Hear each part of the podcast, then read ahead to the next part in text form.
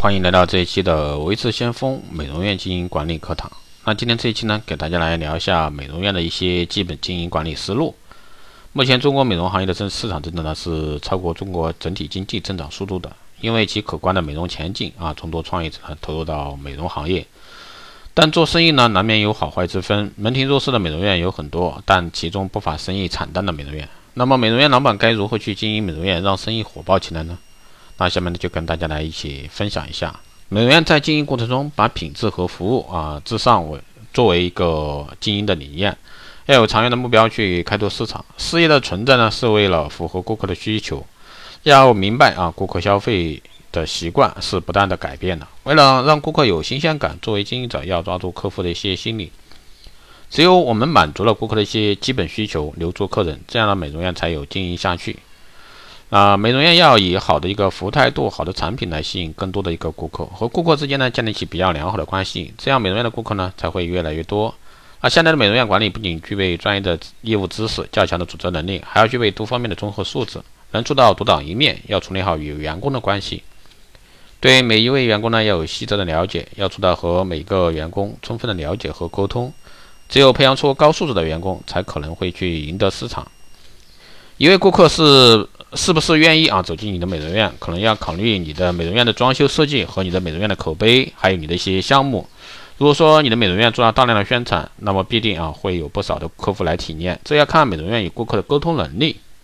有的美容院呢，美容师技术是好的，但是呢不懂得怎么和顾客沟通，就不了解客户的一个真实想法，因而呢就会出现一系列的问题。要由此可见，美容师要了解客户和顾客沟通呢是很重要的策略。对于美容院来说，利用网络来开发潜力的一个价值，这是一个十分有效的方式。当然，很多经营者会感到困惑：为什么不直接将资金啊投放在这个广告费上，而是运用在虚拟的环境中去？如果说你这么想，那未免太狭义。网络呢，能够为消费者提供一个宽阔无比的平台，在这个平台上呢，美容院可以将自己新出的产品或者项目呢，直接摆放在消费者眼前，吸引消费者。进而呢，刺激消费的欲望。换句话说，利用互联网啊，移动网络进行一个营销，是消费者啊面对面的一种营销方法。现在顾客看重的是美容院能够给他们带来一些美容效果，或者说好的一个服务体验。这就是像做微整形一样，顾客关心的是整形医师的一个技术，而不是他的名字或者说性别。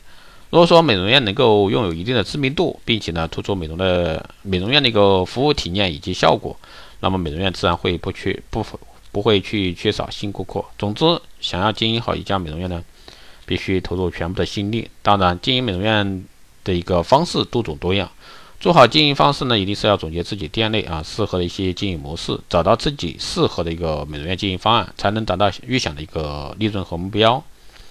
以上呢就是今天这一期啊，给大家来聊的这个美容院经营管理一些课堂。